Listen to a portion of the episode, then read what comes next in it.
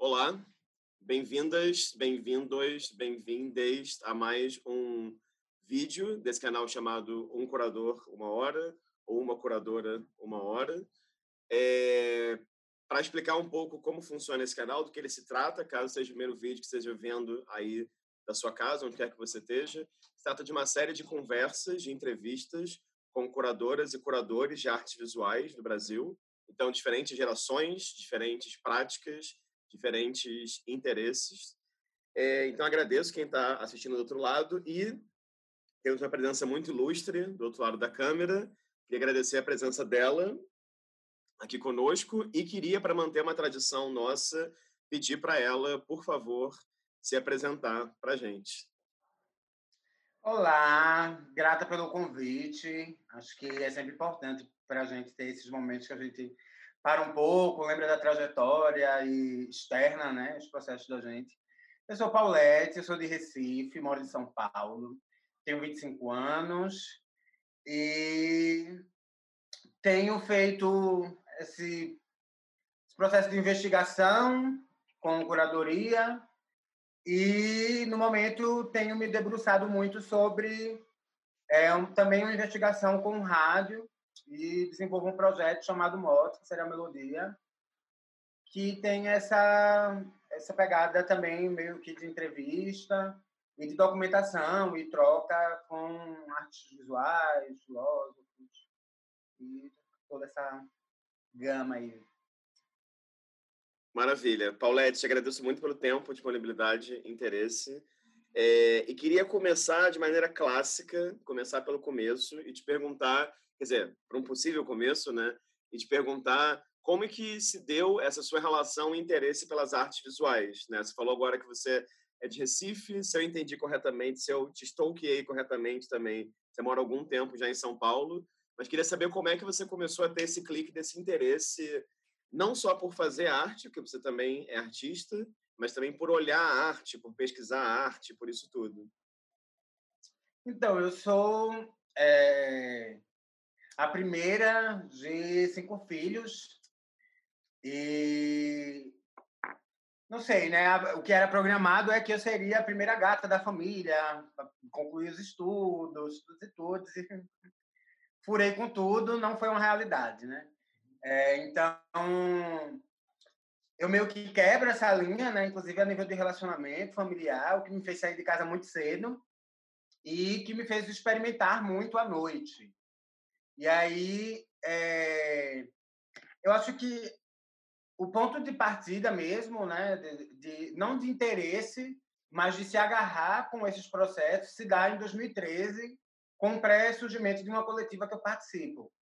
É, mas antes disso, eu já era uma pessoa que, por via é, pessoal mesmo, minha família é, é uma família bem precária, da, da periferia de Recife, mais especificamente do bairro da Guabiraba. E é isso, é uma galera que também não tem muita perspectiva, né? Tipo, vive muito ali no bairro, não sai muito.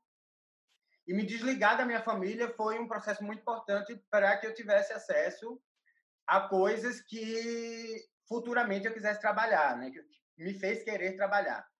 Mas a priori não era muito um plano, né? Tipo, ser artista, trabalhar com arte, tudo, porque não sei, né? Tem essa. Para quem, tem, quem vem dessa realidade, acho que o, o, o básico é você terminar o, o, ensino médio entrar no emprego, né?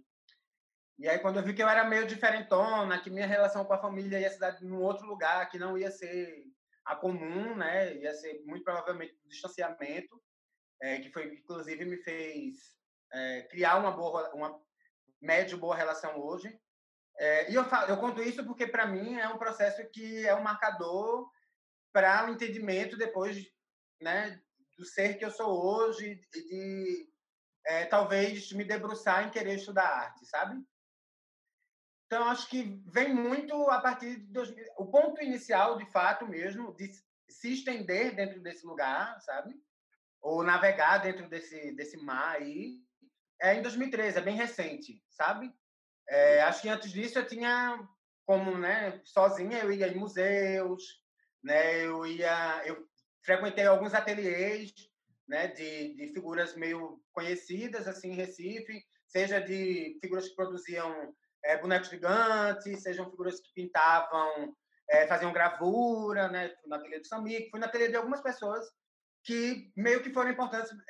Eu acho que o meu o meu o meu gosto inicial parte desse movimento pernambucano mesmo, sabe? De produzir arte, assim, imagem, inclusive, ou parte meio que de um imaginário nordestino sobre arte, assim, sabe? Que, que é meio lúdico, né? Uhum, uhum. E, e mas o que aconteceu em 2013, então? Conta pra gente qual foi essa primeira, esse evento inaugural. 2013 é Low Lock, né? 2013 eu acho que é um, é um, é um ano que marca a, o início da desgraça do Brasil, política, assim, né? E marca para mim, é para mim um divisor de águas a nível de transformação, né? Então, 2013 eu comemoro um aniversário no espaço que se chama Casarão das Artes, que é um lugar que é, na época trabalhava só com arte e ciência, era um lugar ocupado por uma galera disso, né? Uma galera que chama Maluco de BR, né? Galera meu hippie, e que trampava com circo. E aí disse, ah, eu quero fazer meu aniversário aqui. Aí eu convidei algumas amigas que eram artistas já, já trabalhavam com arte. É, eu tinha uma relação com a música antes disso, né? Eu fazia, é, atuava em grupos percussivos e tive, um, e tive, uma, tive uma formação grande no rolê de militância. Na, na verdade, eu fui religiosa por muito tempo, Aí saio da igreja, da igreja católica em específico, e me jogo assim no mundo, e aí encontro com essa galera. Em 2013, a gente, eu faço esse meu aniversário e reúno essas pessoas para a gente começar uma coletiva que se chama Infecciosas. E aí, eu acho que foi um boom, assim, para mim, né? De tipo, pai, eu acho que quero fazer isso, é isso que eu. Uhum. É isso que você quer. Conta da, da, das infecciosas, então, porque eu, eu, andei buscando sobre a coletiva, né? Vocês usam um termo, vocês usam o termo muitas vezes, né? A coletiva infecciosas. Também andei buscando muito sobre a festa infecciosas. Falei até também com amigos e amigas de Recife sobre o que era a festa, qual o lugar da festa. Todo mundo elogiou muito e falou que uma das primeiras festas também que pensou é, esse lugar de corpos racializados e dissidentes também então, eu queria que você contasse um pouco, porque eu tive a impressão, pelo que eu pude ver na internet, Instagram, Facebook, os teasers maravilhosos que vocês faziam também, muito bons, assim. Eu tive a impressão que era um lugar, claro, assim, como toda festa é, era um lugar muito multimídia também, né? Pensar a discotecagem, o lugar, a decoração, o teaser. Eu queria que você contasse um pouco como é que foi isso. A Infecciosas, eu acho que é uma reunião de pessoas ansiosas para talvez externar suas produções. É um coletivo que surge com cinco pessoas. É, Rafaela de La Conga Rosa, uma gata de Brasília, que é, na época ela tinha um coletivo chamado Travas Elétricas. É, Marina, que é uma gata de Santos. Eu, a Paulette, Sócrates Alexandre, que assina como Socha, e Caetano Costa, e aí a gente se junta meio que nessa ansiedade de talvez fazer acontecer em Recife um movimento é, de pessoas. Ah, acho que a gente não tinha pretensão de, ah, vamos bombar, vamos fazer uma coisa grande. Vamos... Não, acho que a, a grande doideira é escoar mesmo o que a gente estava produzindo e o que, é que a gente estava pensando no momento e as necessidades que a gente tinha meio que de um, um local de acolhimento para essas coisas e para práticas que a gente achasse que fosse que a gente achava, né, que eram menos predatórias ou que eram menos. Os ambientes de festa geralmente né, são, são bem misóginos, são bem racistas, são bem né, extremamente elitistas. Então a gente tinha uma premissa que era mais de reunião mesmo, né, da gente se unir, se encontrar, beber, conversar e externar nossas produções. Todo mundo trabalhava com, com música, era meio DJ assim, por gosto assim, por hobby. E algumas pessoas já pintavam, outras já tinham trabalho com design. E aí, acho que a Infecciosa surge meio que nesse lugar, né? O slogan da gente era mais baratas que a passagem, a entrada era dois reais, que era só para conseguir pagar o transporte de alguns equipamentos e o mínimo, assim, da festa. E foi um coletivo que eu acho que era isso, assim, né? Tipo, a Caetana era uma pessoa que tem um trabalho dela muito voltado com colagem, então ela era a pessoa que sempre chamava para propor como, era, como ia ser construído é, a ideia né, do, do, cartaz, mas a gente construía junto no final das contas. A Sócrates era a gata que filmava tudo, né, que tinha essa aspiração com o filme. Você já ouviu falar dele, né? Um, um cineasta de lá de Recife. Então a gente produziu o teaser junta também, mas ele era a pessoa que estava responsável por isso. Eu era a gata que roteirizava e que tentava pensar as atrações, né? Tipo, reunir pessoas, ver quem é que estava de outra cidade em Recife para poder é, fazer uma coisa junta, talvez gravar o teaser, talvez é, performar na festa, talvez só dar um texto. Tinha pessoas que tinham projetos que não tinham é, sido lançados em lugar nenhum, e aí procurava a gente para fazer, porque ia estar por Recife. Então, acho que a Infecciosas era um lugar de é, pessoas ansiosas colocarem para fora né, todas essas ansiedades e, e, externar, talvez sem medo e sem julgamentos, o que essas pessoas produziam. Né? Eu utilizava muito o termo que era a cagação como expressão potente, então acho que a gente tinha muito essa doideira de se expressar a partir de um lugar da precariedade mesmo. Eram pessoas que não tinham grana, eram pessoas que talvez não quisessem nem ganhar grana. Houve um momento que a gente começou a talvez querer é, tirar alguma grana para poder fazer com que a coisa crescesse, mas a também que não ia funcionar muito, porque eu acho que Recife não ia é, conseguir dar essa contrapartida para a gente. E aí eu acho que era isso, na, na prática, assim. É, e tem um termo que aparece muito nos teasers, que era Recífilis venera, venéria, a venéria brasileira. brasileira. Venéria brasileira, isso. Recife, Agora, venéria brasileira. Queria que você contasse um, um pouquinho algumas das pessoas que passaram pela Infecciosas, né, que você acha que foram marcantes, não só para você, mas para o rolê inteiro dessa cena lá, lá da cidade. Ai, eu acho que a Jota Mombassa foi uma pessoa bem importante, é, mais em específico na, na persona de Katrina Errática, que era uma, uma espécie de cantora de funk que ela incorporava em algumas situações. É, Clarissa Ribeiro, do Rio de Janeiro, que é da Narca Filmes. Acho que foi uma pessoa muito importante para Infecciosas. Tiveram inúmeras, né? Ieda Figueiró foi uma gata que lançou o trabalho dela com música no espaço, então acho que é um lugar que foi um lugar que acolheu e eu acho que ela deixou muito da força dela no lugar. É...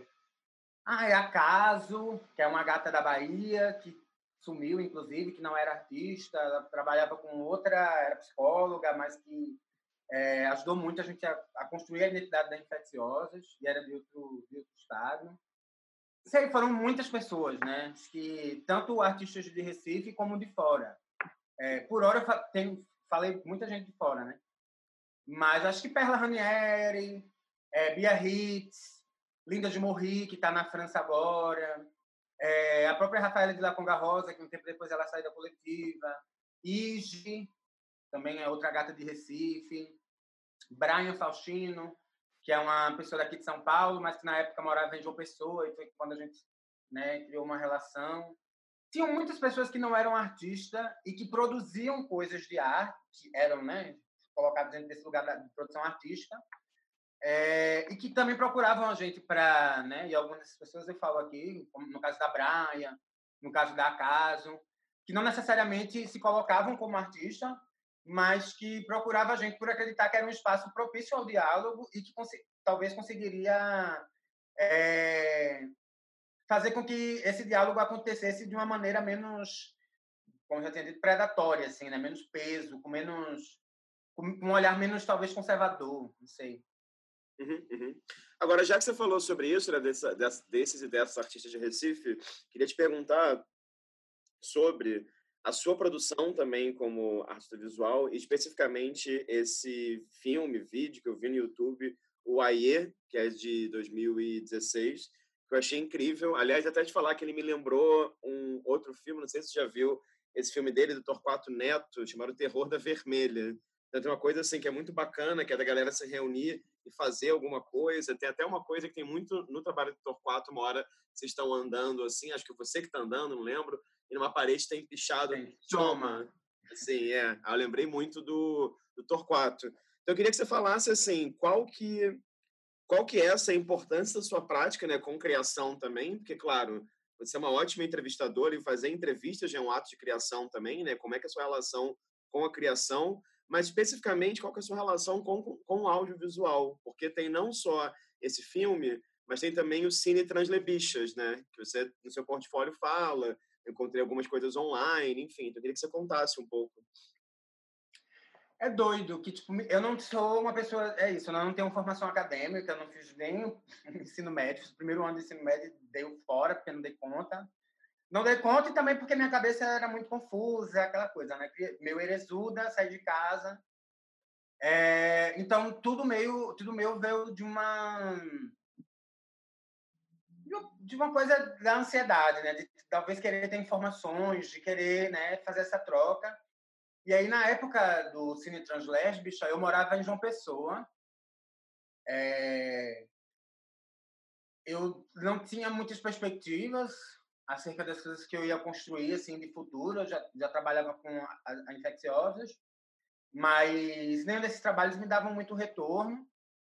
É... E aí eu fiquei nessa de talvez mergulhar dentro de um ambiente em que eu é, trocasse de uma maneira é, mais forte é, no sentido do sentimento. Eu acho que é, as minhas produções, as coisas que eu tento trazer dentro do, dos meus trabalhos, falam muito sobre afeto. E aí, eu acho que a, o AIE 2016 é meio que um marca o fim, talvez, ou, ou, não sei se o início, mas acho que nesse nesse momento de João Pessoa foi meio que como uma coisa cíclica e aí era meio que o fim da temporada do do AIE, do Cine Translesbichas, né? A gente fez algumas edições, a gente fez umas cinco, seis edições. Algumas dessas edições a gente não tinha eventos, não fez evento, não documentou, não fez nada. Eram coisas bem particulares, dentro da casa de uma amiga da gente, que a gente convidava outras pessoas que produziam é, vídeo, filme, nesse lugar de experimentação, para compartilhar.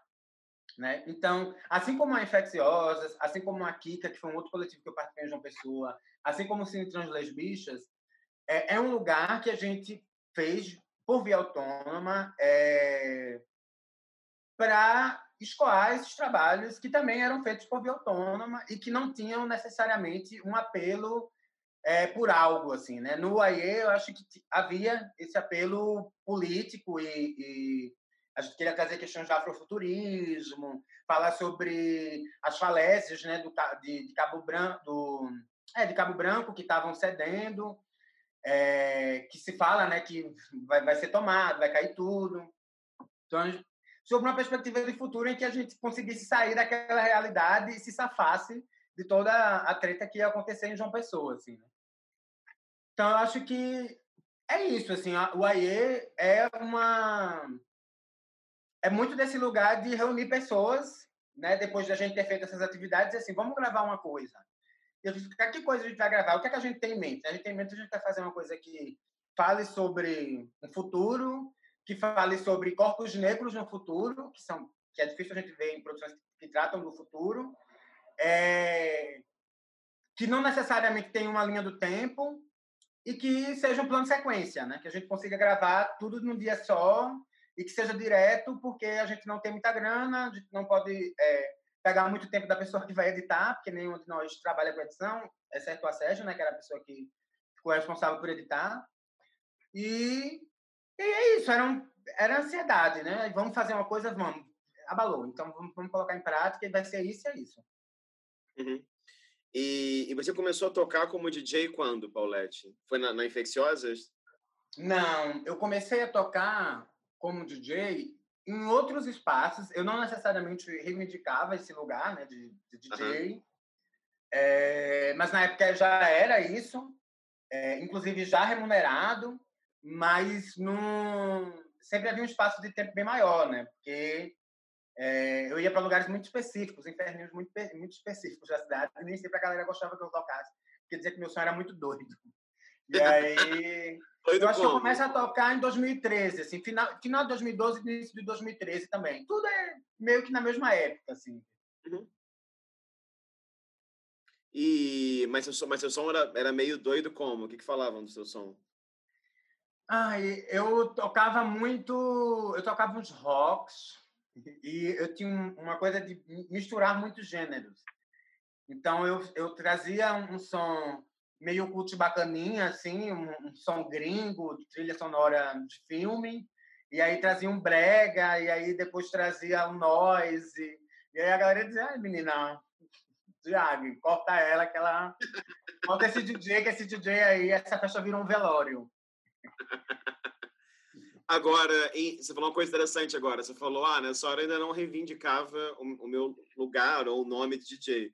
Eu queria te perguntar assim, quando você começa a reivindicar isso, entre aspas, e eu vou fazer uma pergunta que é bem, enfim, existencial, bem ampla, que é qual a importância para você de ser DJ também, né? O que, que, que, que significa para você essa possibilidade de ser DJ? Eu estou perguntando isso por quê? Porque outras pessoas que eu já entrevistei e uns que eu vou entrevistar também são pessoas que trabalham com curadoria e também têm a prática de ser DJ, né? Então me parece que é uma coisa sempre que eu penso na figura do DJ, eu acho que a DJ, o DJ tem algo de curador também, né? De escolher as coisas. Enfim, conta um pouquinho para. Eu acho que é... para mim a relação com a música parte muito do lugar de afeto, né? Tudo que eu faço vem desse lugar de afeto. E aí eu sinto que eu tinha uma carga, eu sentia que eu tinha uma carga muito grande assim de música, porque eu guardava muita música. É, eu tinha é, vários MP3zinhos, eu tinha uns quatro, cinco MP3 suados e que eu tinha muito cuidado para não perder, porque era onde eu tinha conseguia guardar minhas coisas. Que eu ia para lan house geralmente para baixar música ou CD, fazer CD com, com música. Eu tinha essa prática também de, de presentear as pessoas com CD. E não sei, eu ficava muito naquela de chegar nas, nas festas, né, nas pistas e sentir falta de algo mais sabe? De, ah, eu acho que, é, que falta uma identidade, sabe? Eu ficava sentindo a falta de uma identidade é, que partisse de um lugar diferente dos lugares que eu frequentava e das pessoas que eu costumava ouvir e acompanhar, colocando som nas festas que eu frequentava. E aí chega um momento que eu digo, ah, eu tenho uma, uma carga boa, assim, de música, eu conheço, né, muita música, eu conheço é, eu tenho um, um, acúmulo bom disso, acho que eu vou externar isso. E comecei a pedir para a galera para tocar nas festas. Mandar mensagem, encontrar com as pessoas, encher o saco de muita gente. É, inclusive como uma possibilidade rentável mesmo. Então, acho que ser DJ foi o primeiro, foi, foi o primeiro espaço, lugar, não sei, de atuação que me garantiu um mínimo de sobrevivência. É... Então, acho que a minha relação com a arte da mixagem, da discotecagem, é... vem muito desse lugar da sobrevivência, sabe? Da necessidade de, de, de pagar as contas mesmo. Então, eu acho, inclusive até hoje, é o que mais sustenta, me sustenta, assim, mais garante a minha sobrevivência. Né? Eu, eu tenho outros trabalhos, tenho outras práticas, mas o, o, a prática de DJ, a prática de som, de seletora, é a prática que, que me sustenta, né? Me, me deixa, me dá um teto, me dá o que comer. Então, eu, eu sou muito grata para a, a, essa, né? A esse universo e sou muito grata às trocas que acontecem dentro dos espaços, né? Eu acho que muitas vezes até mais do que uma exposição que você vai num lugar e você consegue é, ficar observando uma obra e tentar captar ou entender o que é que aquele artista quer passar, né? Que vem de um lugar da individualidade do artista, assim. O DJ ele constrói uma linha do tempo, né? É, de uma hora, de duas horas, e que vai dar vários sinais de quem é essa pessoa, sabe? Onde é que essa pessoa tá, o que é que ela tá viajando, qual a pesquisa dela no momento. Então eu acho que o, o universo da música, né, do DJ, da pista, é um universo que, para mim, me fez aprender muito do que são as pessoas, o que é que as pessoas gostam de ouvir, o que é que toca as pessoas, o que é que faz as pessoas dançarem. Então, é sobre memória afetiva, sobre lugar de afeto, sobre, sobre troca, sabe? Todos esses uhum. espaços, né? Uhum. E o que, que você tem pesquisado agora como DJ? Que que, assim, que que você... Eu sei que é uma pergunta horrível para uma pessoa que trabalha como DJ, mas como que, que você define, como que você define o que, que você toca agora, né? Assim, o que, que te interessa musicalmente, digamos assim? Eu, nas últimas semanas, eu tenho me debruçado mais nas produções brasileiras, é, de entender o que é que os produtores brasileiros estão produzindo, o que é que eles têm feito, é, e talvez escoar essas produções, né? Acho que é, na pista, em geral, tem, um, tem se o hábito de trazer muitas coisas de fora. Eu, hoje, é, trabalho muito no universo da música eletrônica, então fora essas produções nacionais, que em grande parte delas é dentro da, da música eletrônica, perdão, eu continuo nas minhas pesquisas de musicalidade negra, né? Então eu toco muito house, eu toco muito techno também, é, drum and bass e uns, alguns grooves. Eu acho que basicamente tem sido isso, assim, que eu tenho que eu tenho pesquisado. Mas nas últimas semanas, em específico, eu tenho ouvido muitas produções brasileiras, muitos e novos artistas em sua grande maioria, não, não a galera antiga. Acho que a galera começou a produzir há dois, três anos. Uhum, uhum. E em que momento que você começa a ser chamada de ou se chamar de, de curadora, né? Em que momento tem essa nessas milhões de tags que a gente tem, né? Em que momento surge esse título também? Para ser bem sincero, eu não sei se eu acredito muito nesse nessa palavra, sabe? É, como eu disse, né, eu tenho uma relação de afeto muito grande, então acho que a prática de curar e reivindicar esse lugar é sobre uma prática de cura mesmo sabe? De reunir pessoas e de entender esse lugar como um lugar de possibilidade em que a gente consegue é, se reunir e criar estratégias, sabe? É, eu acho que meus processos curatoriais passam muito por um lugar da racialidade e do campo da dissidência sexual e de gênero, né? E eu acho que foi em 2019, é recente. Em 2019 eu comecei. É, eu acho que antes disso eu já falava que eu curava as coisas que eu fazia, justo por essa relação, né, sobre o cuidado não necessariamente sobre o termo técnico da coisa, sabe? É, e é isso, eu não sei se eu acredito nisso, mas eu acho que muitas vezes é importante a gente tomar esses lugares para si, quando a é pessoa racializada, sexista, porque esse lugar é negado. E, e não está, e não existe é, essas possibilidades dentro do imaginário de sujeitos racializados. Acho que hoje, sim, a gente tem vários exemplos de curadores pretos e tal. Eu acho que quando a gente também... É, o universo às vezes é uma bolha, né? Grande, pequena, não sei, mas é uma bolha. E eu vim ter contato muito recentemente com eh, esses curadores negros, né? com essas pessoas negras que se, se debruçam, é, em grande maioria também em curar trabalhos de pessoas racializadas, porque é um espaço de negação para esses corpos, né? ou negado, não de negação, mas negado para esses corpos. Então, eu acho que em 2019 é quando eu digo assim, ah, eu vou começar a colocar na, no meu portfólio que eu também sou curadora sabe? Porque eu acho que uhum. também é isso que eu faço. E eu acho que eu mereço me dar esse título.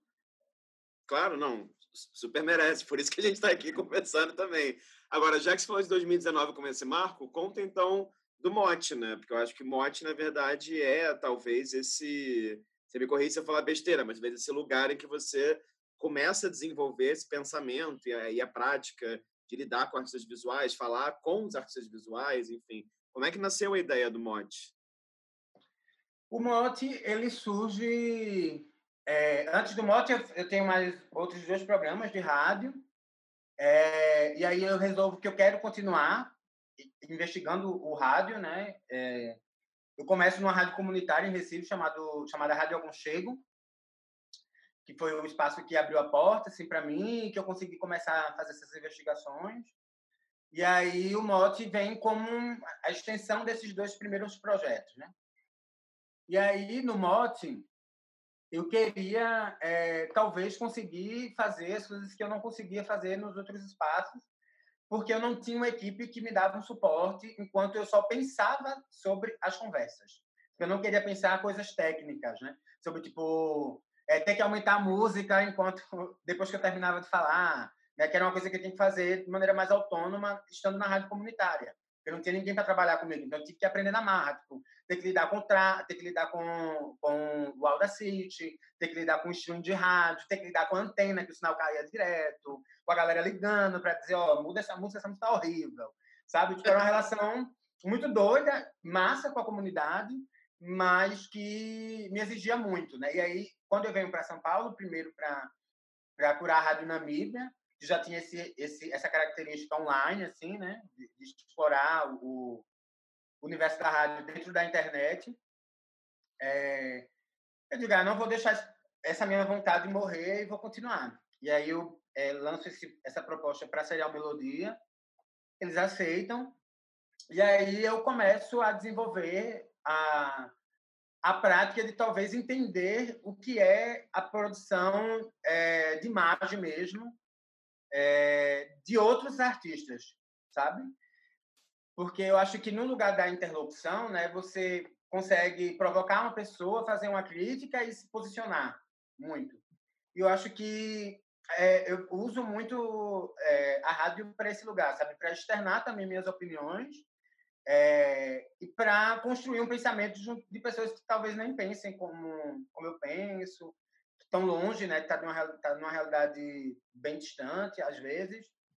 É, mas talvez a gente tenha algo em comum no campo da racialidade, no campo do, da identidade de gênero, né? ou da subalternidade mesmo. Então, eu acho que o mote, é, assim como todos os outros projetos que eu faço, tem esse, esse lugar da autonomia, de talvez bolar um espaço em que eu não conseguiria propor para um outro lugar é, a nível de, não sei se de mercado, não sei qual a melhor palavra para se utilizar, mas é meu espaço de livre experimentação, uhum. sabe? É um lugar que eu criei para eu mesmo experimentar e para é, dar também possibilidade para essas sujeitas escoarem e falarem o que talvez nesses espaços mais mais burocráticos é, as gatas não conseguissem falar, externar, sabe? Eu não sou, e é engraçado falar isso, né? Porque a gente está fazendo essa série de entrevistas aqui e muitas pessoas acham que eu sou. Então, assim, eu não sou o maior ouvinte de podcasts ou mesmo de rádio online. Eu também não sou. Ah, ótimo. Então, estamos bem. Então, e, quando, e quando eu, eu vi seu programa que me indicaram, eu falei assim, nossa, que bacana, porque eu não me lembrava desse registro de uma pessoa falando, discutindo arte contemporânea, digamos assim, pelo viés da voz do rádio. Eu queria te perguntar, assim, esse momento pré-mote, né? Como é que surge essa sua vou usar essa palavra cafona, se bem que não é cafona, né? É a sua paixão pelo rádio, né? A sua relação com o rádio. Porque eu sinto também que muita gente da sua geração, né? Que eu tenho 32, tenho 25, é uma geração, assim, depois da minha, digamos, não tem essa relação tão forte com o rádio mais. Então, queria que você comentasse, assim, de onde que veio... Por, entende? A ideia de por que não o vídeo, por que o, o, o formato do podcast, entendeu? Eu acho que é, é, isso. Eu vim de um bairro de subúrbio, né? E aí, é, parte das festas que aconteciam no meu bairro eram promovidas pelas rádios. Era a Rádio São Miguel FM e Rádio Guabiraba FM. E geralmente eram festas de que tinha muito brega. E aí tinha os momentos de, de... E outros comunicadores que participavam dentro da rádio, né? Que, que falavam, faziam... Ah, é, é, tinha um programa de reggae, tinha um programa de rock. E aí eu sempre tratava muito com essas pessoas, né? E aí, é, eu acho que vem muito desse lugar de, talvez, a priori, né, ir para essas festas da rádio é, e de ouvir muito em casa. Minha mãe ouvia muito rádio, depois ela vira evangélica, e aí ela continua escutando rádio, mais rádio evangélica. Então, é uma coisa que fez parte, uma parte assim, é, grande na minha vida, a nível de memória, assim, de, de, de passatempo. Era, um, era meio que um passatempo da minha mãe e um passatempo para mim também, porque quando eu ia fazer, minha mãe trabalhava fora e era eu a responsável pelos serviços domésticos. Então eu colocava na rádio e ficava ouvindo. E aí eu sempre tive muita vontade de ser a pessoa que ia estar tá lá entrevistando, ia apresentar, ser radialista, né? É, me jogar nesse lugar da, da figura radialística e tal. É, não tenho formação, não me joguei, não, não fui atrás disso. É, aposto muito só nessa, nessa da minha vontade de, de falar, porque eu amo falar, é, também amo ouvir. E aí eu acho que a rádio vem nesse lugar da escuta também. Eu começar a entender que a rádio era mais do que a fala, um lugar da escuta. Então, vem muito desse lugar de que, pá, eu quero começar a chamar as pessoas para registrar é, as minhas conversas com essas pessoas. Porque eu tenho conversas grandiosas e que não estão sendo documentadas e que outras pessoas poderiam ouvir e ser tão grandiosas quanto são para mim. Porque eu acho que essas conversas se davam mais no nível da troca pessoal. E aí eu disse, ai, se para mim é tão engrandecedor, acho que para outras pessoas também podem ser. Porque tocam num lugar muito específico é, da minha vida, que é a coisa da vivência e tal. Então, eu disse, ah, eu vou começar a documentar isso, já que eu, eu gosto da, da experiência de ouvir, né? E também gosto da experiência de falar. Então, acho que eu vou unir isso e vou jogar na rádio, porque eu acho que é o lugar perfeito para isso. E é um lugar que não tem esse apelo da imagem, assim, né? Que, que geralmente pode ser que é, prenda você a uma coisa, muitas vezes intimide também, né? Então, acho que uhum. dá uma liberdade de que, que você se fale e, e, não sei, pode ser um problema também, né?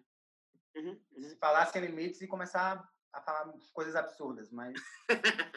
não, mas é bonito porque cria esse espaço para imaginação, né? Você não tem aquelas caras ali, você não tem aqueles corpos ali, então sua cabeça também vai para um outro lugar. Agora, quanto ao, ao Morte, queria te perguntar um pouco sobre a estrutura dele, né? Porque, claro, não, eu não ouvi todos, porque são bastante, são vários também. São 15 que estão no canal, né? Do Serial Melodia, se é. não me é. engano.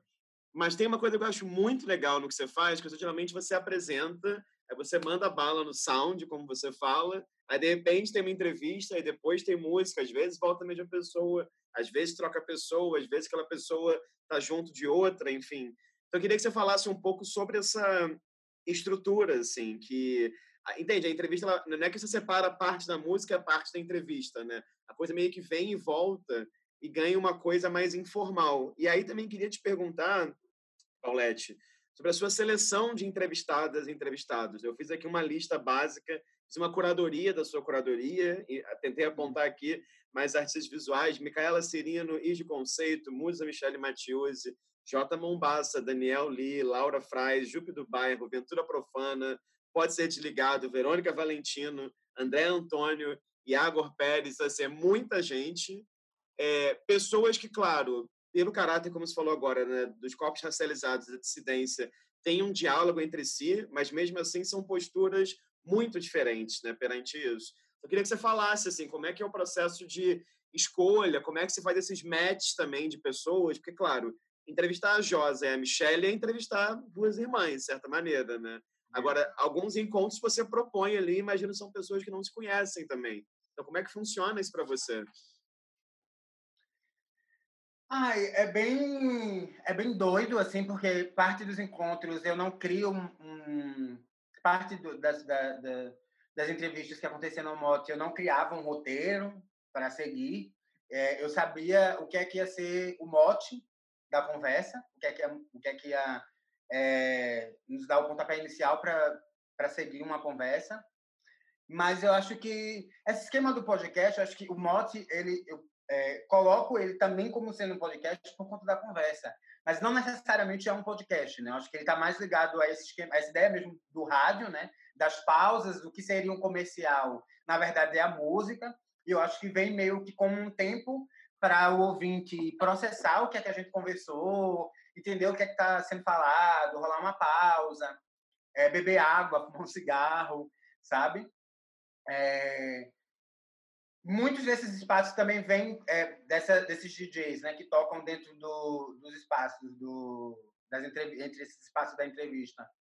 É, vão muito na energia da pista, não, não são necessariamente é, com um som mais light, né, do que se ouviria junto de uma conversa, o que quebra bastante também, o que pode ser uma coisa positiva, o que pode ser uma coisa negativa, mas assim, eu não faço muito essas avaliações, eu acho que fica mais a critério das pessoas que estão ouvindo, é, eu acho que, não sei, eu acho que esse, esse, esse, o mote é meio que a ideia de tipo, ficar, haver essas, essas, essas quebras mesmo, sabe? É, do tempo, assim. Existe uma conversa extremamente densa, depois dessa conversa vem um som para quebrar, sabe? Dar uma, ter esse momento de meio que de reflexão, assim. E sobre esse processo de curadoria, né, de, de troca, é isso. Muitas vezes eu não penso nas convidadas, assim, de tipo, ai, será que o trabalho delas conversam ou não? É, eu só penso que talvez é, os acúmulos delas é, são, é o suficiente para que a troca seja boa. Sabe? E que não necessariamente é o trabalho dela que vai guiar a nossa conversa. Porque eu acho que tem atravessamentos do cotidiano que gritam é, muitas vezes é, muito mais do que o que essas pessoas têm produzido no momento, por exemplo. E que muitas vezes, por exemplo, tem uma entrevista que eu, que eu faço que, que tem quatro pessoas né, reunidas. Que é aqui tá, tem Ige, tem a, a Quenda, que é uma gata de, de Recife, Desfalque e tem uma DJ. Essa foi uma das, das maiores conversas que eu tive no programa. E eram pessoas de que tinham é, pensamentos políticos bem diferentes e que tinham áreas de atuação também extremamente diferentes, sendo que o, as violências cotidianas era o que fazia com que aquelas pessoas é, se sentissem semelhantes. Então, no meio da conversa, começou-se a perceber que a gente precisava conversar sobre isso, dentro da conversa, sabe? É, falar sobre essas violências, ou falar sobre a problemática da, da ideia de representatividade, que é, uma, é um assunto que é bem recorrente dentro do programa, é, porque essas pessoas, do meio da conversa, encontraram algo em comum. Então, acho que não sei se existe esse. Se existe bem uma. Algo que guia, sabe? Uhum, uhum, uhum. Não, entendi, entendi. É mais sobre gerar esse encontro que a conversa também tem uma coisa que flui livre também, né? Dentro da, das individualidades daquelas pessoas ali. Agora, o que eu fiquei pensando também, depois de ver alguns programas e de ver também que Mote virou Motes, essa exposição na Galeria Prego, lá em Porto Alegre, e claro que eu tenho que te perguntar sobre isso, assim, como é que foi esse desafio também de fazer, de transformar a experiência do rádio, dessa virtualidade também, muitas vezes, numa experiência física dentro de uma exposição, dentro de uma arquitetura, com trabalhos de arte. Como é que você foi parar lá em Porto Alegre também? Porque eu achei o máximo. E tem uma coisa que, que a gente não falou muito da Infecciosas, que parece que te interessa, porque Infecciosas nasce com esse coletivo. Tem a festa em Recife, mas rola no Rio, rola em Brasília, rola em São Paulo. Então, queria que você falasse assim, como é que foi transformar em carne, entre largas aspas nesse termo, assim, motes, né, nos objetos lá nesse espaço em Porto Alegre, parece um espaço bem legal. E como é também que, que é para você, que parece que te interessa estar nesse momento de isolamento social, enfim, o freio de mão foi puxado, mas como é que para você essa ideia de viagem também, né? Porque eu acho que é muito bacana nas coisas que você faz, mesmo sendo muito recentes, mas que você nunca fica muito presa a uma geografia, né? Você tem pessoas assim, de diferentes pontos do Brasil. A ideia também é fazer a, a gira girar de certa maneira, né? É, essa exposição foi uma loucura porque vem de novo nesse esquema de talvez conseguir uma grana, né? Então, é, na, lá em Porto Alegre tinha um coletivo que queria muito me levar para lá para tocar lá. E eu queria muito também ir para Porto, ir, ir, a Porto Alegre porque lá tem é, tinham pessoas que eu queria muito encontrar há algum tempo. E aí esse contato se dá é, a partir da Galeria Prego, né? Chico é uma pessoa que, é, que era a pessoa responsável pelo espaço, né? O, o, o Francisco Sol. Ele tinha uma relação com as pessoas que organizavam comigo, né, o Mote, que era da Serial Melodia, e que são da Clava, que é um, é um, um meio que um estúdio, e que o Chico trabalhava nesse estúdio, e dentro desse estúdio lá em Porto Alegre, ele abriu esse, essa galeria, uma mini galeriazinha, é, porque ele também é curador, né, ele se coloca nesse lugar de curadoria e tal, faz parte de alguns núcleos de curadoria no Rio Grande do Sul, e aí ele viu, ele ouviu o mote e achava que o mote reunia, né, essas pessoas, assim, que, que para eles eram interessantes, eram discussões interessantes, tudo. E ele fez esse convite. Eu, como tinha essa vontade, rolava as ansiedades também, e eu consegui trabalhar lá, é, em Porto Alegre, e eu disse, sai, vamos reunir, né? E aí, quando eu parei para pensar, né, como, é, como materializar as coisas é, fora da, dessa fronteira, né, do rádio, como é, ter coisas vivas, né, que não fosse mais no lugar da, da fala, né, da oralidade, é, eu pensei meio que materializar os trabalhos que eram trazidos dentro da, de, dessas conversas, né, e que os ouvintes não e nunca conseguiriam, por mais né, que se criasse um imaginário, é, uma coisa é o que eu ouço e eu crio na minha cabeça, outra coisa é quando eu vejo é, a obra né, em si do artista. Então, a ideia foi meio que conseguir é, furar essa barreira e externar materializadamente, né, fisicamente, esses trabalhos que, que, foram conversados dentro desse processo, dentro desse, desse primeiro bloco né, do mote, que aconteceu de fevereiro a mais ou menos julho. E aí foi fazer meio que uma temporada de um, um episódio de, né, de dar um tempo, assim. E aí foi meio que lá a gente também grava um mote, né, uma exposição que abre com com um mote, é uma conversa com a Valéria Barcelos, com uma DJ de lá, com, com Bela, que é um, uma gata que é performer, é, de festa, que também tem esse movimento doido hoje, né? Que tem uma galera que é, tem, atua com as artes do corpo, mas só dentro desses espaços festivos.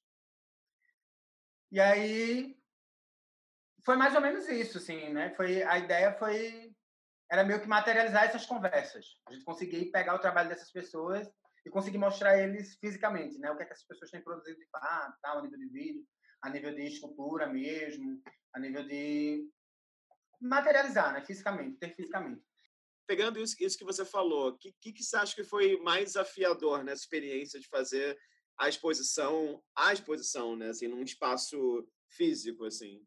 Ah, foi pensar a expografia do lugar sabe? Como eu ia conseguir montar tudo, porque eram muitos artistas, num lugar muito pequeno, é, muitos assim, né? Muitos para mim, que, sei lá, Tiago Santana, né? 150 pessoas na, na, na Bienal lá na Bahia, sabe? Então, tipo assim, só de pensar isso eu já fico, sabe, apavorada. É, era a minha primeira exposição, é, eu nunca tinha trabalhado com isso, não experiência alguma. Eu fiquei naquela, tipo, como eu vou pensar a exposição desses trabalhos sem, sem esses artistas estarem aqui, sem eles poderem vir, sem eu poder falar com, algum de, com alguns deles, né? É, a nível de distância, a nível de diálogo, que estão fazendo outros corres, porque meu tempo era muito doido, então eu tinha que montar a exposição é, num horário muito cedo, porque também era um lugar né, meio comercial, então não podia trabalhar, atrapalhar a, a rotina de, de, de, trabalho das pessoas que estavam lá. Então, acho que pensar a expografia de exposição, o ambiente, como montar mesmo a exposição, é, para mim foi o mais desafiador, sabe? Uhum, uhum. E aí, nesse momento, chegamos no momento né, que estamos aqui da, do isolamento social, entre largas aspas, né, para quem pode também, da pandemia, disso tudo. E aí nasce esse outro projeto, quer dizer, tem dois projetos seus rolando agora, mas vou falar primeiro desse que eu acho que é um nome ótimo, que é o Outros Fins Que Não a Morte, que eu acho que é muito bacana. Assim, na verdade, eu conheci seu trabalho pelo outros fins que não a morte, e não a morte, é, exatamente, que não a morte, e ouvir o, os episódios do, do Mote, né, que você fala de alguns trabalhos que estão nesse projeto. Então, eu queria que você contasse um pouco, assim, porque tem uma coisa que é bacana que também funciona como uma espécie de exposição, mas eu acho que é legal porque vocês de nenhuma forma, sei lá, fez uma planta 3D, inventou um espaço e botou as coisas dentro, não é isso, é mais uma plataforma aí você tem imagens de arte, você tem textos de pessoas, é uma coisa que ela é bem rica assim, em, em questões, em pontos de vista. Queria que você contasse um pouco sobre essa experiência e queria, claro, que você falasse um pouco sobre esse título, que eu acho que ele é muito bom, assim, é muito forte também, né? Outros fins que não a morte, assim. Quais são os possíveis outros fins para você que não são a morte? Ah, eu não confesso que até hoje tenho pensado que outros fins poderiam ser possíveis, que não a morte. Eu acho que o, o, projeto ele surge bem no início da pandemia e aí surge muito do medo da possibilidade de não mais vida, né? É, quando surge essa história da pandemia, fica muito claro quem vão ser os, é tanto que os primeiros casos, as primeiras mortes que acontecem dentro desse desse processo de pandemia são de corpos pretos, né? É, foi um porteiro e foi uma empregada doméstica, as primeiras pessoas que morreram.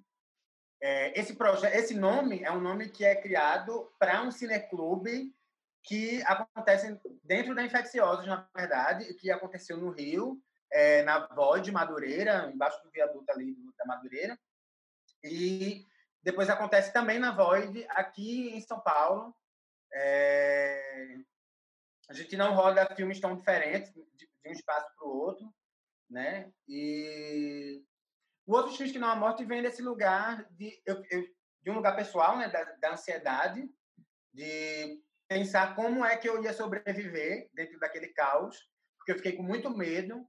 É, eu ralei muito para conseguir o mínimo e eu senti que o mínimo estava se desfazendo nas minhas mãos. Era uma coisa que eu não tinha controle. E aí eu comecei a pensar é, como eu podia, podia criar estratégias pessoais para que me dessem, me dessem força para continuar viva e ativa producente, sabe? É, e eu começo a perceber que minha vida inteira foi sobre isso.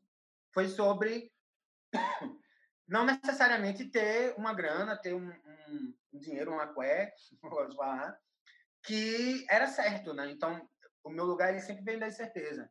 E aí eu começo a, eh, a, conversar com algumas amigas que eram artistas e pessoas que, inclusive, né, já tinham participado de outros motos, eu tinha uma relação bem próxima, e que também tinham essa ansiedade. E que sentiam esse medo da morte, assim, muito próximo, né? Voltando, né, esse, esse projeto, ele surge, em específico, com a morte da Mateusa. Né? Surge, é, para mim, de um incômodo em que eu não queria mais ver pessoas próximas a mim sendo assassinadas ou morrendo, por N fatores, né? Seja de, pelo Estado, seja pela milícia, seja, de certa forma, é o Estado também, né? seja pelo, pelo suicídio, que também é pelo Estado, no fim das contas. Né? E aí eu comecei a entender que talvez seria interessante é, bolar com essas pessoas, entender o que essas pessoas estavam fazendo sobre processos de cura dentro do processo da pandemia, né? dentro desse momento de pandemia, desse momento pandêmico que elas estavam vivendo. E aí eu disse, ai, eu não vou conseguir gravar porque eu não vou ter é, recursos técnicos no momento e eu não consegui bolar é, como fazer as gravações de maneira remota e que, a que não perdesse a qualidade. Né? Uhum. Então, eu disse, vamos criar uma plataforma em que a gente consiga escoar a produção de pessoas que falam sobre cura e que têm pensado sobre esses processos de cura. Ou sobre processos de crueldade, sobre processos de é, redistribuição de violência, sobre rebater violência. E aí eu meio que trago de volta esse, esse, essa, esse, esse tema, esse nome, né? Outros fins que não há morte, é, porque a gente queria bolar outros fins que não há morte junto com essas pessoas.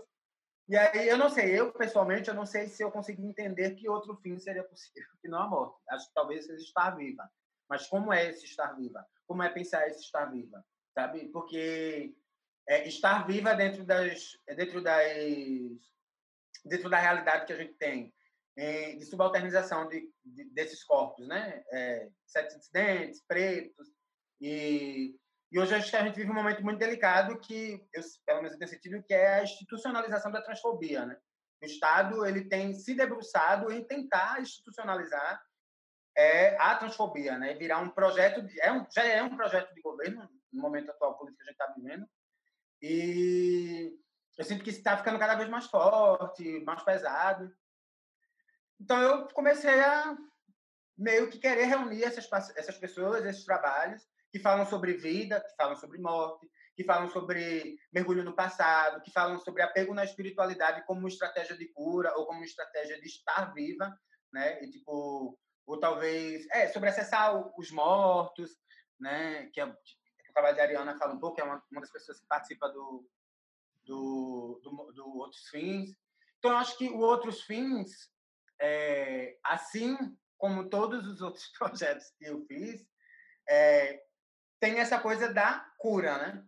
De, de, criar uma estratégia de cura, de cuidado, em que a gente consiga, reunidas naquele espaço, criar uma estratégia de se manter viva, de uma maneira menos carnerosa, como eu gosto de chamar. Uhum, uhum. E esse outro projeto, que é muito bacana também, mas que acho que aponta um pouco para uma outra direção, que é Manas e Monas, né? que agora saiu no, no YouTube, os dois primeiros programas gravados aí na Galeria do Cine Olido, o terceiro já foi gravado de uma outra maneira. É, e no primeiro você entrevista Rosa Luz, no segundo você entrevista Potiguara Bardo e no terceiro você entrevista Jupe do Bairro. E tem uma coisa que eu achei muito bacana, que mais uma vez, assim, é, tem uma equipe maior, se eu entendi também, no Manas e Moras, mas tem uma estrutura, né? Assim, tem um momento, a pílula de leitura, até anotei aqui, pílula de leitura, aí tem momentos depois de exaltação de, de um clipe, Aí depois tem a entrevista e a parte, quer dizer, a pílula, a entrevista, a parte da, do clipe, depois a parte ao vivo, daquela pessoa cantando, né? Isso. Queria te perguntar assim, como é que você se sente agora, estando nesse lugar da apresentadora do talk show, né, de certa maneira, né? Você, é, é, assim, você sempre, você sempre teve, né? Você, acho muito bonito você contou agora de ouvir rádio em casa, de pensar radialista, mas agora quando seu corpo aparece ali tem, e tem as poltronas e tal, a coisa toma uma, uma outra forma, né? É, eu não, eu acho que é, em algum momento eu comecei a querer é, tomar para mim esse lugar da ideia de TV, assim, né? de recriar talvez a ideia de TV, porque eu acho que é, a TV começou a entender que ela precisava se modificar. Então acho que ela está num, eu sinto toda vez que eu ligo a televisão eu sinto que tem coisa nova e que eles estão tentando a, a, a, todo tempo criar uma nova uma nova roupagem, uma nova estrutura, uma nova forma de fazer TV e que é, comece a, a talvez querer ter uma, uma briga mais próxima da internet. Embora eu acho que não sei se eles vão conseguir, sabe? E aí foi meio do nada, assim, esse lugar do, do Manas Irmãos, foi um convite, não necessariamente é um projeto meu, eu tenho muito dedo nele, eu influencio bastante, mas a curadoria, por exemplo, dos artistas não é minha, no, no Manas e Monas. E, não sei, para mim tem essa coisa, né, de meu imagético, do, do imaginário, assim, é, eresuda de criança, assim, de se ver como apresentadora de uma coisa, mas não necessariamente foi pensado, sabe? Eu recebi o convite, aceitei, porque eu gosto de fazer isso, eu gosto de conversar com pessoas, eu gosto de provocar. Eu percebi que a curadoria estava é, muito ligada a artistas é, que já tinham produções que eu achava legal e também estava num eixo que não necessariamente era dentro desse lugar é, mais mainstream, mais comercial e que eu também poderia é, como eu disse, né, eu acho que eu tenho uma coisa que eu me posiciono muito quando eu falo. Eu não sei se é uma coisa boa, se é uma coisa ruim, mas que eu conseguiria trazer esses diálogos com menos firula, com menos, é, com menos frescura mesmo, sabe? Então, é, tem sido incrível. Eu, eu, tenho me divertido bastante. Eu acho que eu, é, um, é uma das coisas que eu tenho feito que eu mais tenho me divertido, assim, que, é, que é menos. que me exige menos, sabe? Acho que eu consigo ficar mais livre para conversar, porque é, acho que tem outras coisas que eu não tenho que pensar, só tenho que pensar na entrevista, sabe? Sei, sei. Não, e, e, e enfim, eu ia até te perguntar isso, acho que nem faz tanto sentido mais. A entrevista para você ocupa um lugar muito importante, né? Você tem um prazer tremendo em, entrevistar as pessoas. Agora, é, queria só, caminhando já para o fim, é, nessa, nesse vídeo que você fez recentemente para o ROA, o ROA, ROA Tour, né, lá da SP Art, você usa uma frase muito boa é, para falar da arte contemporânea. Você, uma hora, fala assim: ah, não, para mim a arte contemporânea é um lugar de possibilidades infinitas. Eu queria que você comentasse um pouco, assim, o que você quer dizer com possibilidades infinitas, e aí dentro disso queria jogar uma outra coisa que me parece que é muito importante em tudo que você tem feito, e você algumas vezes quando escreve solta esse verbo, é a ideia de ficcionalizar, né, assim, de criar ficções, até mesmo o IA, a possibilidade de um afrofuturismo, né, assim, essa coisa de criar uma narrativa. Então, o que, que são essas possibilidades infinitas? Como que a ficção pode contribuir com isso, né? Eu acho que as possibilidades infinitas vêm junto com essa ideia de ficcionar, né? De tipo, ai, é, eu vou criar, eu vou é, é, estruturar um espaço não existente, sabe? E aí eu não sei se eu não estou inventando a roda, não estou dizendo que eu sou a primeira pessoa que está trazendo áudio para esses espaços, não é sobre isso. Mas é entender que reivindicar mesmo esse espaço, né? Tipo, como a produção, como a oralidade, como é, a voz mesmo, como esse lugar da produção artística, né? É, e da produção de imaginários. Né? Eu acho que a voz ela é, nos dá essa possibilidade de criar imagens sem ter a referência necessariamente da imagem. Né? Você só tem a referência da voz. E porque eu acho que o, o, rádio ele quebra também com muitas das expectativas que são criadas é, acerca de, um, de, uma de uma produção artística, né? Do que você tem que ter, do que é que você tem que fazer para poder se considerar tal, sabe? Então eu acho que é, é um lugar para mim, pelo menos, muito da incerteza, sabe? E a ideia de ficcionar junto da produção de rádio vem nessa de criar mesmo, talvez, não sei se utopias, não sei, criar espaços mesmo, sabe? Então, meio que pensar espaços é, talvez ainda não pensados, mas é isso, também não é sobre inventar roda, não é sobre, sei lá, descobrir o fogo ou algo desse tipo. É só sobre uma troca mesmo e, e reivindicar esse lugar como uma produção artística mesmo, sabe? Que eu, eu, eu sinto que eu também estou entendendo o que é que eu estou produzindo, sabe? É tudo muito verde, talvez, e é, eu, talvez eu não tenha nem é, consiga materializar em palavras o que é que eu quero fazer, o que é que eu estou produzindo, o que é que eu estou expressando, porque, como eu disse desde o início, é uma investigação. Então, eu acho que eu estou investigando o que é isso, eu estou investigando, inclusive, o que é essa ideia de, é, de criar esse espaço, né? de ter esse espaço. É, e que não é uma coisa física, sabe? Uhum, uhum. Agora, é, só para te fazer uma pergunta antes da gente ir para as imagens maravilhosas que você escolheu, que algumas vezes na entrevista também você usou muito esse termo, você falou assim, não, a gente fez isso, a gente tinha uma ansiedade de fazer, a gente tinha que fazer.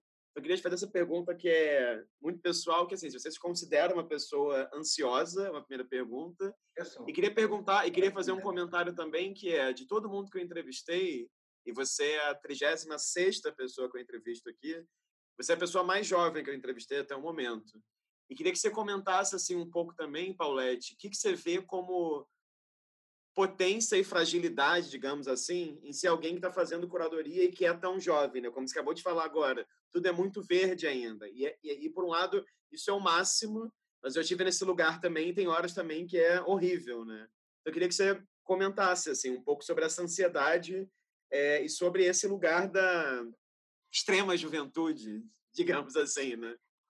É, eu sou uma pessoa bem ansiosa, sou ansiosérrima, eu... É... Não sei, eu, eu, parto muito da ideia de, tipo, eu não sei se, se é bom, eu também não sei se é ruim, eu sei que eu quero fazer e eu sei que eu vou fazer. É, eu preciso de uma coisa ruim para poder ter uma boa, para criar um imaginário talvez de uma coisa boa, sabe? Então eu, eu preciso ter esse ponto de referência. Eu preciso criar minha referência de, do que eu quero mudar, sabe? Então, eu acho que é, vem muito disso. E sobre é, né, as coisas boas e as coisas ruins, é isso. As coisas ruins é a não experiência, né? Então, tudo é uma descoberta. Tudo você está descobrindo, tudo você tem que ter um pouco mais de paciência, tudo você tem que ter talvez um pouco mais de cautela, é, de aprofundamento, você tem que se debruçar um pouco mais né, em pesquisa, em, em, em tudo, né, do campo físico e, e, intelectual mesmo. E eu acho que as coisas boas é a experimentação, sabe? E eu acho que, não sei, uma coisa que no momento, assim, ou pelo menos num momento, mas acho que dentro dessas que eu, que eu tenho produzido, né? Por mais que eu me sinta ansiosa, por mais que eu, em muitos momentos, é, tire a minha própria credibilidade, sabe? Eu sinto que eu não tenho muito medo de errar, sabe? E eu acho que, como eu tinha dito, né, é tipo, eu preciso de um ponto de referência, de criar esse ponto de referência para mim mesma, sabe? Do que pode ser um erro e pode ser um acerto. É, eu evito julgar como um erro ou como um acerto. Eu julgo como um, um produto de um processo que geralmente não está finalizado. É, eu me apego muito aos processos. Eu acho que os processos são muito mais importantes que o produto. E é uma coisa que eu tenho pensado, falado, é, externado muito, sabe? De como o processo é importante em tudo e que, para mim, é, é, a coisa mais importante. E eu acho que eu vivo num gigantesco processo, sabe? Eu é, externo alguns produtos, porque talvez eu seja cobrada por isso e porque é me exigida uma produtividade para que eu consiga me manter é, a nível material, né? Ter uma grana para sobreviver mas não necessariamente é isso que eu quero externar, sabe? Eu externo porque existe uma demanda que eu externe, que as pessoas cobram que eu seja produtiva, sabe? Ótimo, ótimo, muito bom. Vou mostrar as imagens que você trouxe aqui, vamos ver se vai tudo congelar ou não. Acho que não. Pronto. Abriu aí? Abriu. Abriu, muito bem. Paulette, você trouxe essas duas imagens maravilhosas. Queria que você falasse um pouco que, que você escolheu elas duas? Por que elas são Você me mandou as imagens, eu fiquei bem nervoso. Meu Deus, o que é que eu vou escolher? O que é que eu vou trazer? E aí, Esse, essa imagem é do, do filme Jack Brown, né, de direção do, do Tarantino. É... Eu escolhi essa imagem porque, primeiro, essa, essa imagem eu acho que eu tenho um apego é, bem emocional a nível de, de, É meu filme preferido é, da vida, assim, desses que eu assisti. Eu amo muito essa personagem porque eu acho que ela materializa muito do que eu faço a nível de negociação e a nível de não sei, eu acho que ela é, o filme se dá de uma gata que ela é aeromoça, né, e que ela é, faz é, tráfico de, de, dinheiro, né? Ela leva dólares pro pro México e tal, eles vão com bem pequena. Chega um determinado momento que ela é presa e aí ela tem que é, a galera paga a fiança dela, mas ela percebe que ela vai ser assassinada, então ela toma a arma do cara que vai assassinar ela e negocia com o cara que vai negociar ela, que vai, quer dizer, que vai matar ela, para é, dar mais uma grana para ela. Na verdade, tipo, dizer que vai entregar o cara, mas que, na verdade, ela cria um plano em cima desse outro plano, que é ficar rica em cima do bofe. Então, ela meio que passa a perna no Estado, passa a perna no traficante e passa a perna num outro cara que quer assassinar ela para meio que é, não sei se se dá bem, mas que para sobreviver, né? É, nesse momento da é um plano sequência também, né? Esse esse plano ele não tem cortes e é, ela ai, é um filme que, que ele é de um gênero, acho que se não estou enganado, é um dos gêneros né, que, que o filme traz. É o Black Exploitation, acho que é assim que se pronuncia, que, é, uhum. que tem muito essa ideia né, de, de, exploração do imaginário das pretas como sendo figuras mega é, mesmo na nível de crime e tal. A trilha sonora é de um outro filme, a trilha né, que, que toca enquanto ela passeia por essa esteira é de um outro filme também desse mesmo gênero, e que fala muito também sobre é, ter que estar envolvida no crime, ter que negociar, ter que é, fazer talvez coisas a nível da legalidade erradas para poder sobreviver, sabe? Então, não sei, eu trouxe essas imagens porque eu tenho um apego grande com a Pan, né, que é essa, que é essa atriz. Ela atuou, ela ficou muito famosa por esse gênero é, no cinema. É, e pelo que o filme traz como a construção de uma de imagem assim de uma mulher que é, burla todo mundo, né? Cria um meio de, no fim das contas, se sair bem, sabe? E essa negociação dela se dá só com homens, né? Em grande maioria, assim. Então, para mim é por isso, assim, eu tenho esse, esse apego com, com essa imagem, com esse filme é, por conta desse lugar. Assim. E tem uma doideira que é esse lugar da, da exploração do imaginário das pretas, né? Essa, esse gênero, né? Uhum. E que também é esse lugar da subalternidade. E que é uma coisa que dentro das produções que eu faço, eu tento meio que talvez reverter, sabe? Esse lugar. Uhum, uhum, uhum. Na, que, Não, que nós evitemos falar de dor, que a gente comece a falar de cura, talvez de bem-estar. Tem sim. Tem que se fala de cura, de prazer também, né? De festa, eu acho que isso é muito bacana. Eu só ia fazer um comentário que, que vai engatar uma pergunta que eu achei muito curioso, porque você, claro, o, o, o tempo inteiro da sua fala e do, do, do, que você desenvolveu até agora tem essa relação, sim, com os corpos sexo-dissidentes, como você fala, com os corpos racializados. E aí, quando você escolhe a imagem, você escolhe um, um filme que gira em torno de uma personagem que é negra, que é mulher, mas que foi dirigido pelo Quentin Tarantino, né? Que é um homem branco, heterossexual, isso tudo. Eu queria só te perguntar, por curiosidade, Paulette, se você também se interessa, digamos assim, por produção de arte de pessoas que estão nesses outros lugares de fala, entende? Assim, heterossexuais, brancos, cis, como Tarantino, porque realmente quando você mandou as imagens eu achei o máximo justamente por essa esse ecletismo, digamos assim, no seu olhar. Eu queria te perguntar isso, assim, se você também trabalharia com um homem branco heterossexual Sim. cis, entendeu? Sim, trabalharia, com certeza. Eu acho que não é sobre isso. Mas eu acho que hoje eu tenho é, focado em. Eu acredito que o olhar é, de corpos racializados e sexo dissidentes é, é sempre um, dois ou três passos a mais de outros corpos, uhum. sabe? A nível de futuro e a nível de perspectiva é, da realidade mesmo, sabe? Eu acho que a, a, a, estar no lugar de margem faz com que essas pessoas se debrucem e comecem a criar imaginários sobre o futuro é, e sobre esse lugar do ficcionar mesmo, sabe? Uhum. Do, do, criar ficções sobre o que é negado ou sobre o que não é possível de ser colocado dentro do imaginário desse sujeito. Então, a minha ideia de trabalhar e de só... É, ultimamente, eu acho que... Eu trabalhei com pouquíssimas pessoas brancas, né? É, dentro dos meus trabalhos, assim, de, de externar mesmo. E mesmo que brancas, elas são sexo dissidentes, sabe? É... Eu acho que essas pessoas elas têm um, um, olhar de futuro que, sabe, quando a gente fala, por exemplo, ah, eu acho que um, termo que foi muito utilizado no início dessa pandemia é apocalipse, né? Ah, é apocalipse, ah, é o apocalipse, o apocalipse.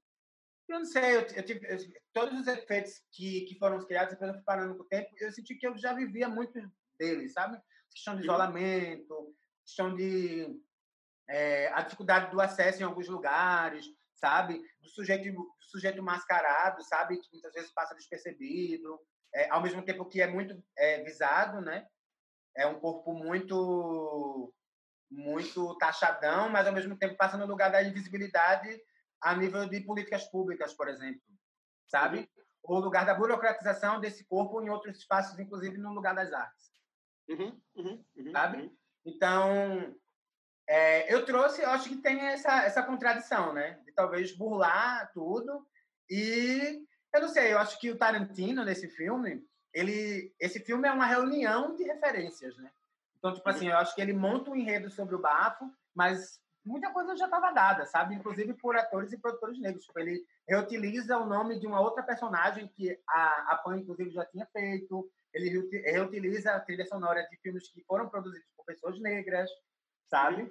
Então, tipo, talvez seja o inverso, né? De, tipo, é, fazer uma cooptação ao contrário, sabe? Sim, sim, sim, sim. Sim, e, um cinema de colagem também, de, de prestar homenagem, de tentar aprender com os lugares de fala que não são os lugares dele também, né? Que é muito fulcral na produção dele. Não, eu achei o máximo mesmo. Assim, eu fiquei realmente muito feliz e surpreso com a, com a escolha que você fez. E daí, Paulette, vamos aqui para nossa pergunta surpresa, que é a seguinte: cada sete pessoas que eu entrevisto, eu mudo a pergunta. Então, você vai ser a primeira pessoa a responder essa pergunta, vai debutar essa pergunta. E acho que vai ser curioso fazer para você, porque você mesmo acabou de falar algumas vezes dessas suas experiências mais recentes com a, com a curadoria, né? Mas a pergunta é: queria que você me dissesse um curador ou curadora que você admire e por quê? E aí, mais uma vez, né? Curadoria nesse sentido amplérrimo do termo, tão amplo que leva a gente a duvidar, como você falou muito bem, né? até o próprio uso da palavra. Né? Então, uma pessoa que você admire muito e por quê? Eu vou escolher uma pessoa tão jovem quanto eu. É... Acho que produzir talvez muito mais coisas do que eu, porque ela ocupa um aparelho do Estado, é, de cultura do, do, do, município, na verdade, em Recife. É a Ariana Luala. É uma gata que eu admiro muito ela porque eu acho que ela também traz esses, esses recortes de raça, de gênero dentro das produções dela, como sendo um marcador importante e relevante dentro né, do processo de curadoria dela, porque ela é, cruza esses, esses processos, esse trabalho dela com a educação, né? E eu acho que também tem um, eu tenho sentido muito um apego dela com é, a ideia de trazer coisas de elementos da, da espiritualidade, né? meio que da, da produção é, de cultura ou de imagem que vem de religiões de matriz africana. E porque ela também tem umas coisas com ficcionar, sabe? Com essa ideia de criar imaginários, de criar roteiros para imagens, por exemplo. Sabe? De pegar uma imagem e, e criar uma história para aquela imagem. Sabe? De, de, de é, é, acessar um passado que talvez não exista, sabe? É, criar um passado, criar um futuro, recriar o presente. Ela, acho que é uma pessoa que dentro dessas produções tem quebrado a linha do tempo, sabe, uhum. presente, passado e futuro, e que trazem esses e que traz esses recortes que para mim são relevantes hoje, é, dentro da minha produção e da produção de pessoas que eu tenho consumido, né? Eu não sou a pessoa que entende horrores de artes. Estou é, fazendo agora meu primeiro curso de História da Arte. É, é para mim é um universo de descoberta e eu tenho me divertido e tenho achado muito incrível como eu tenho conseguido é, criar minhas referências no presente, sabe? Estar viva e vivendo um presente com pessoas que também confabulam sobre esse futuro e estão criando uma narrativa é, acerca de ocupação desses espaços mesmo, sabe? De arte de que de certa forma, né, cria enredos, cria cria roteiros, que cria cria novo, novos modelos assim de a nível de comunicação, a nível de troca, sabe? Então eu acho que a Ariana Luala é muito essa pessoa, eu admiro muito ela, é uma pessoa que eu conheci quando eu era é, adolescente. Eu reencontrei com ela, ela estava na universidade.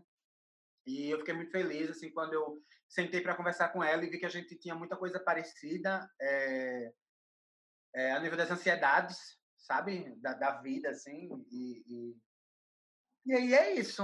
Eu admiro muito ela, acho ela uma pessoa incrível e tenho muito carinho. Assim, tem outras pessoas que, que eu tenho bastante admiração, mas eu cito a Ariana por conta da potencialidade que eu vejo no trabalho dela, por compartilhar muita coisa dentro do lugar de realidade, assim, né? É... E é isso. Ótimo. Paulette, é... bom, te agradeço muito pelo tempo, pela disponibilidade.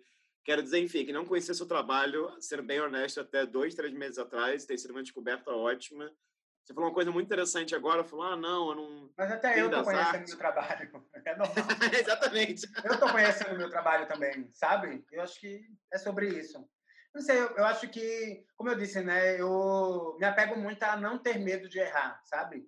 E a não ter medo de externar as incertezas, sabe? Porque eu acho que é um ponto inicial, sabe? É um é bom ter, você ter esse esse ponto inicial.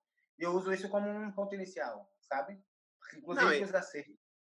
E é ótimo também esse gesto de colocar a cara no sol, né? Assim, de experimentar e de fazer. E é só comentar exatamente isso. Você falou agora, ah, agora estou fazendo meu primeiro curso de História da Arte e tal, mas eu acho que muitas vezes a formação vai parecer muito cafona que eu vou falar, mas você vai entender.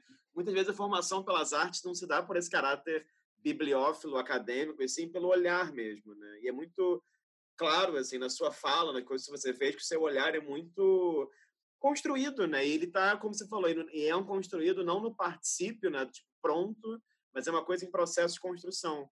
Então, eu queria só dizer assim, foi muito bom conversar, e foi muito bom aprender, é, e eu só desejo tudo de melhor, assim, na, como DJ, como curadora, nos projetos virtuais, nos projetos presenciais. Eu espero que você faça outras exposições físicas também, que, claro, toda exposição é uma experiência depois que essa loucura de pandemia passar. E expressar minha admiração também, porque é realmente muito bacana entrevistar não só curadores, como eu tenho feito geralmente, né? mais velhos que eu, mas também pessoas mais jovens num outro momento, assim. E acho que isso sim compõe esse panorama louco do que é pensar curadoria e artes visuais no Brasil. Então, sou muito grato mesmo, assim, e, e torço para que você siga em todas essas redes aí que te interessam e que você siga nesse gerúndio eterno, né? Sempre descobrindo quem você é, o que você está fazendo, isso tudo. Eu queria te agradecer muito. Queria agradecer também, acho que foi ótimo papo. amo é, externar os meus processos e as minhas dúvidas, essas questões assim que eu tenho é, comigo mesma e com, com o mundo assim. E é isso, grata. Foi, eu achei tudo conversar. Ótimo. Bom, para quem assistiu até aqui, a gente agradece a sua presença. Essa foi a entrevista com Paulette Linda Selva, curadora que no momento vive em São Paulo. É, caso seja o primeiro vídeo vocês assistindo no canal, fica convite para clicar e ver outros vídeos. São entrevistas com curadoras e curadores do Brasil inteiro, diferentes gerações, práticas e interesses. Então, muito obrigado. Obrigado pela sua presença virtual e até a próxima.